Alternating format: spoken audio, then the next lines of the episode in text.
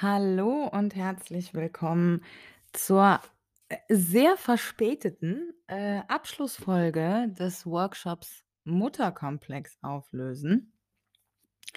Ich habe mich dazu entschieden, das trotzdem zu machen, obwohl das ja jetzt schon echt 'ne Weile her ist, ähm, weil es nicht ohne Grund so 'ne Pause gab, glaube ich. Ähm, und einige Dinge in meinem Leben passiert sind, die wir in dieser Folge ein bisschen verarbeiten. Ja, so kann man das sagen. Ähm, ich werde aber zunächst, äh, die Notizen, die ich damals, als ich den Workshop fertig gemacht habe, aufgeschrieben habe, werde ich jetzt zuerst hier mit euch durchgehen und danach reden wir über meine private Situation mit Frauen. So. Ähm, Auswertung und Zukunftsperspektiven ist der Titel dieser letzten, äh, Folge im Workshop. Ähm, lest ihr noch mal äh, oder lest euch noch mal sorgfältig alle Notizen aus dem Workshop durch und dann reflektieren wir, inwieweit sich das eigene Frauenbild durch diesen Workshop vielleicht auch verändert hat. Wir sollten uns klarmachen, dass Verhaltensmuster auflösen und neu entwickeln eben nicht in 10 Wochen geht. Das habe ich, glaube ich, in den einzelnen Folgen auch immer mal wieder angesprochen, äh, dass dass so was über Jahre man sich abtrainieren muss und dann neue Verhaltensmuster erlernen muss, aber dass der Workshop eben auch gar nicht dazu gedacht ist, innerhalb von 10 Wochen ein neuer Mensch zu werden. Rückschritte sollten wir als Lernphasen ansehen und eben sie genauso auch annehmen. Also, uns nicht darüber ärgern, sondern es eher als Chance sehen. Da kommen wir später noch mal drauf zurück, wenn ich über meine persönlichen Erfahrungen, äh, rede.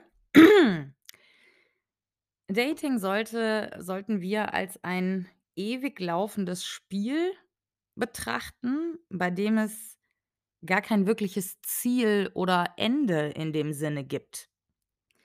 Die Reise selber ist das Aufregende daran. Und deshalb sollten wir auch versuchen, jede Datingpartnerin als Bereicherung des eigenen Lebens zu sehen, unabhängig, was daraus dann wird oder halt auch nicht. Wir sollten noch mal genau aufschreiben, wo die eigenen Grenzen sind, was wir nicht wollen und was sich schlecht anfühlt für uns. Und wir sollten uns überlegen, in welcher Form wir weitermachen wollen. Ähm, ich sage jetzt mal so 'n paar Stichpunkte. Man kann ein Coaching in Betracht ziehen. Äh, man kann, äh, das quasi selber machen, indem man eine regelmäßige Selbstreflexion, ähm, vollzieht. Man kann eine Art Tagebuch führen, regelmäßig Karten legen. Ich glaube, es gibt noch zahlreiche andere Methoden. Wir sollten versuchen, uns immer wieder sehr bewusst Weiblichkeit zu gönnen. Und damit meine ich, äh, sowohl also, sowohl die eigene Weiblichkeit wahrnehmen und und ausleben und feiern, ähm, aber eben auch schauen, was um uns herum ist weiblich und wie nehmen wir das wahr. Auch in Männern die weibliche Seite sehen wollen und fördern wollen vor allem. Also, wenn Männer, hm, ich sage mal, zum Beispiel fürsorglich sind, äh, Berufe wählen, in denen sie, ja, der Gesellschaft von von Nutzen sind, sei es Kindergärtner, äh, Rettungssanitäter, ähm, alles, wo es sozusagen, ja, darum geht, Leben zu erhalten, zu pflegen. Auch zum Beispiel, äh, Leute, die ähm, mit der Natur arbeiten, ja, ähm, und versuchen sozusagen, die Natur in irgend 'ner Form zu erhalten, zu schonen, zu schützen. Ähm Da muss ich sagen, habe ich tatsächlich 'n richtig krassen Wandel durchgemacht, weil ich gemerkt habe, dass ich überhaupt nicht mehr auf toxische Männlichkeit abfahre. Also, wirklich gar nicht mehr. Und das ist äußerst interessant, weil die Männer, die ich jetzt gut finde haben in vielen Bereichen doch recht typische weibliche Attribute in irgend 'ner Form, ja. Und es ist auffällig, dass ich das halt tatsächlich sexy finde. Also, es turnt mich buchstäblich an. Es ist nicht so, dass mein Gehirn sagt so: „Ja, es ist aber besser so“, sondern ich ich finde das tatsächlich sexy, ja.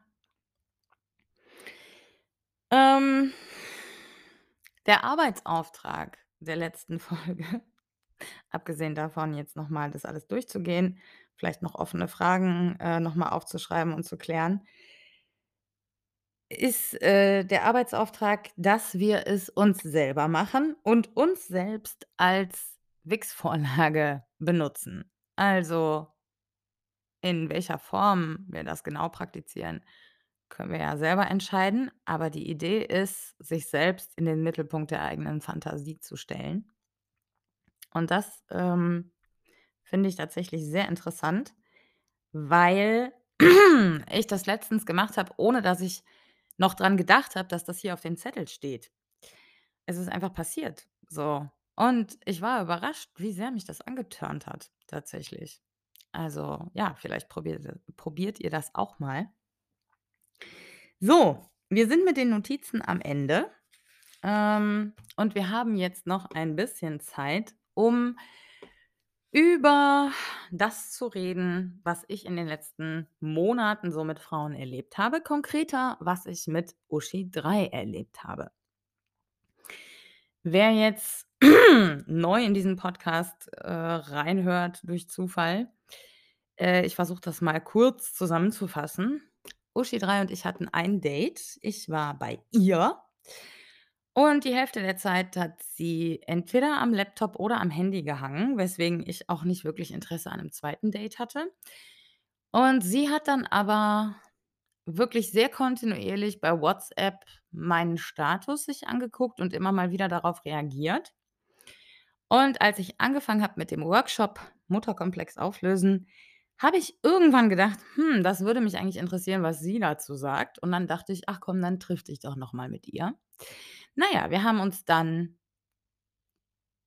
noch dreimal getroffen und dann ist sie für über ein 1/2 Jahr nach Jamaika gegangen.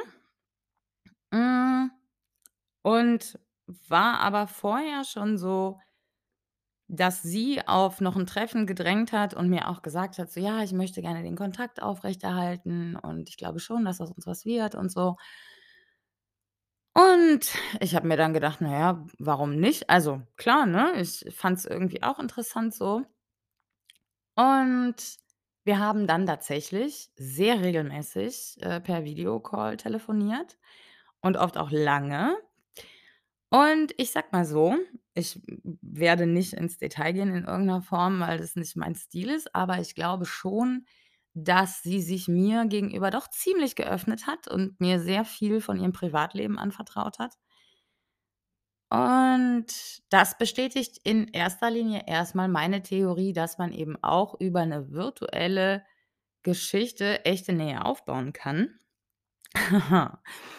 Das Problem an der ganzen Sache und ich habe das ein Stück weit tatsächlich so 'n bisschen unterbewusst kommen sehen. Ähm, das Problem ist, wenn man so 'ne Nähe aufbaut, dann, ähm dann ist die da. Und Menschen, die Angst vor Nähe haben, die können das dann nicht so gut ab, wenn diese Nähe da ist. Und solange sie ein paar 1.000 Kilometer weit weg war, war die Nähe akzeptabel, zumal sie ja jederzeit auf Distanz gehen konnte, wenn sie das wollte. Nicht, dass das in in echt nicht anders also aber gut, ich erzähle erst mal zu Ende. So circa 3 Wochen, bevor sie zurückgekommen ist, haben wir das letzte Mal länger telefoniert und da war ihre Aussage: „Ich komme am 9. April“ nach Deutschland zurück. Und ich war so: „Ja, super, freut mich und, äh, dann sollten wir uns schnell treffen und so.“ Und dann haben wir noch einmal kurz gesprochen, bevor sie geflogen ist. Äh, da ging's aber auch nicht mehr um ihre Reise, sondern um irgendwelche anderen Sachen. Und am 8.4. bin ich ich war auf der Arbeit und dann dachte ich so: „Ach komm, ich wünsche ihr 'n guten Flug und so, ne, und frage mal, wann sie morgen ankommt.“ Gehe bei WhatsApp rein, um ihr zu schreiben und sehe durch Zufall, dass sie was in ihren Status gepostet hat. Gucke und dann steht da, äh, „Back in town“, glaube ich, und 'ne Deutschlandfahne. Und ich war so: „Hä?“ Und habe dann da drauf reagiert und habe geschrieben so, ähm: „Ich dachte, du wolltest erst am 9.4. fliegen.“ Und dann kam von ihr nur zurück: „Nein, da läuft mein Visa ab.“ Mein mein Visum, also das die die Aufenthaltsgenehmigung sozusagen. Und dann habe ich zurückgeschrieben: „Okay, cool, wusste ich jetzt nicht. Schön, dass du schon wieder da bist. Wie geht's dir denn? Wie war die Reise und so? Alles cool?“ Und dann kam einfach nichts zurück. Und ich glaube, so 2,5, 3 Wochen wobei sie die ganze Zeit über immer mal wieder meinen Status geguckt hat, auch bei Instagram, meine Story. Und dann kam irgendwann eine Nachricht: „Ja, äh, ich bin ja sehr grade sehr viel am Arbeiten, äh, deswegen habe ich mich noch nicht gemeldet.“ Und ganz ehrlich, darauf habe ich dann auch nicht mehr reagiert. Und sie hat's dann echt noch 'n paarmal versucht und bis heute guckt sie die ganze Zeit über eigentlich fast immer meinen meinen WhatsApp-Status. Und das Witzige ist, dass wir in einer unserer letzten Gespräche habe ich mich über Leute lustig gemacht, die einen ghosten und dann trotzdem die ganze Zeit noch den Status gucken, so, wo ich mir so denke, so: „Was ist mit dir? Also, wenn du Kontakt willst, dann hab doch Kontakt und wenn du keinen willst, warum guckst du dann die ganze Zeit das Leben dieser Person an?“ Und wir haben uns da gemeinsam dann auch 'n bisschen drüber lustig gemacht. Und ich habe in also, in sehr kurzer Zeit einfach sämtlichen Respekt vor ihr verloren aufgrund dieses Verhaltens. Und gleichzeitig war ich aber nicht mal wirklich überrascht. Und das hat mich dann zum Nachdenken gebracht, weil ich sage mal so ich habe ja vorhin angedeutet, dass sie mir relativ viel von sich erzählt hat. Und ich bin tatsächlich doch ganz gut da drin inzwischen aufgrund von ein paar Gesprächen, in denen eben Leute dann auch was von sich preisgeben, einschätzen zu können, in welcher Art und Weise da eventuelle Traumata vorliegen, die eben das Verhalten in der Gegenwart beeinflussen. Und dass ich nicht überrascht war, zeigt ja, dass mein Unterbewusstsein sie genau richtig eingeschätzt hat. Und dann stellt sich aber ja sofort die Frage, warum ich mich dann überhaupt darauf eingelassen habe. Und da kehren wir jetzt zum Workshop zurück, weil ich nämlich noch nicht weiß, wie ein wie mein gesundes Frauenbild aussieht. Und ich vermute, dass ich mich ein Stück weit an meiner Mutter tatsächlich orientiert habe ähm, die auch nicht in der Lage war und ist wahrscheinlich, äh, Nähe zuzulassen und die aber sehr viel Wert darauf gelegt hat, dass es nach außen hin so aussieht, als hätte sie Freunde und so ein soziales Leben und als wäre in ihrer Familie alles gut und als wäre sie eine liebevolle Mutter und ein liebevoller Mensch. Ähm, und das finde ich tatsächlich eine äußerst interessante Erkenntnis, äh, mit der ich jetzt weiterarbeiten kann. Ich muss sagen, dass ich, ähm, das relativ schnell kapiert habe und aber trotzdem nicht so wirklich großes Interesse an Dating mit Frauen dann in den letzten Monaten hatte. Vielleicht auch, um das alles erst mal so 'n bisschen sacken zu lassen. Ähm, was ich aber sagen muss, und das ist, äh, spannend, mir hat ja auch ganz massiv, äh, äh, Männer gefehlt so in meinem Leben.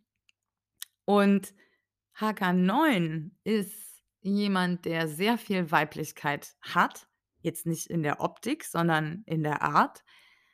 Und ich finde das unglaublich sexy, wie ich schon gesagt habe vorhin. Und gleichzeitig, und das ist spannend, gibt es mir aber die Möglichkeit, ein bisschen mehr meinem männlichen Anteil nachzugehen und da so 'n bisschen einfach zu gucken, ähm was äh, was ist überhaupt männlich oder was könnte männlich in mir drin sein? Und ich habe einfach zum Beispiel einen sehr krassen Führungsanspruch, so. Und dadurch, dass er so cool und mit sich im Reinen ist und mich auch so gut spiegeln kann, ähm, kann ich quasi so kontrolliert, das ausleben und gucken, wie sich das für mich anfühlt und gucken, wie er reagiert. Und er kann das halt so total von er nimmt es halt gar nicht persönlich so. Er fühlt sich nicht persönlich angegriffen, wenn ich dann, ja, keine Ahnung, e etwas zu zu sehr auf auf irgendwas bestehe oder so. Und er kann's mir aber trotzdem spiegeln und ich checke es dann auch immer sofort. Und das ja, das ist auf jeden Fall interessant. Und gleichzeitig, und da kommen wir jetzt wieder zum Frauendaten zurück, merke ich auch, okay, e es ist noch nicht also, es sind auf jeden Fall noch nicht es ist noch nicht genug Männlichkeit oder Männer, die ich in meinem Leben habe. Also, es könnte definitiv noch jemand dazukommen. Aber gleichzeitig merke ich auch, meine Ansprüche sind krass gestiegen jetzt durch ihn noch mal. Und ich denke mir halt auch 'n bisschen so: „Na ja, ich könnte mich jetzt ja auch wieder 'n bisschen mehr auf Frauen konzentrieren“, weil davon habe ich ja grade 0. Und ich bin tatsächlich schon wieder drauf und dran, ähm, OkCupid äh, Tinder habe ich tatsächlich deinstalliert. Also, ich habe mein Profil nicht gelöscht, aber ich habe die App deinstalliert. Ähm, aber bei OkCupid tatsächlich mir jetzt wieder Frauen anzeigen zu lassen, ähm, weil ich einfach auch Bock habe, äh, tatsächlich mal wieder mit 'ner Frau irgendwie auszugehen. Und ich merke auch, dass ich auf der Straße Frauen wieder mehr wahrnehme. So, also, wenn ich 'n Pärchen sehe, dann achte ich wirklich tatsächlich zuerst immer auf sie, ohne dass ich das bewusst mir vornehme oder so. Also, es passiert ganz automatisch. Und das, denke ich, sind alles schon ganz gute Anzeichen. Und deswegen glaube ich, auch wenn der Workshop jetzt ein bisschen in die Länge gezogen wurde und man jetzt erst mal denkt, so 'ne Trennung ist ja jetzt gar nicht gut. Der Workshop war äußerst erfolgreich und, ähm, ich habe tatsächlich das Gefühl, da jetzt mit so gewissen Erkenntnissen anf anzufangen, an mir zu arbeiten. Aber dazu gehört eben auch 'n regelmäßiges Datingverhalten, um meine eigenen Verhaltensmuster abzuchecken und zu vergleichen und dann nach 'nen paar Wochen wieder zu vergleichen und eben auch zu gucken, auf welche Art von Frau reagiere ich wie. Und ja, ich glaube ich glaube tatsächlich, dass äh, dass das ganz gut gelaufen ist insgesamt. Also, ich bin überraschenderweise viel zufriedener jetzt mit dem Workshop, als ich zwischendurch in dieser Pause gedacht habe, dass ich es bin. Ja, das klingt vielleicht 'n bisschen 'n bisschen wirr, aber so ist das halt manchmal. So ist das halt in meinem Kopf, Freunde, so. Ähm, wir machen diese Folge jetzt hier auch schon wieder zu. Äh, die sollten ja auch schön kurz bleiben. Aber ihr könnt euch ganz sicher sein, es wird demnächst as as soon as possible, äh, wieder eine neue reguläre Folge geben, denn ich hatte am wann war er hier? Am Dienstag am Dienst von Dienstag auf Mittwoch, ähm, wieder Besuch von HK9 und na, ich sage mal so, er hat interessante Dinge mit mir gemacht und das will ich euch nicht vorenthalten. Und deshalb wird es in relativ kurzer Zeit die 102. Folge, äh, von Vicky's Welt dann wieder geben. Und damit verabschiede ich mich. Ich wünsche euch einen wunderschönen Tag, Nacht, Morgen, wann auch immer ihr das hört. Passt gut auf euch auf, ähm, und seid lieb zueinander. Tschüss.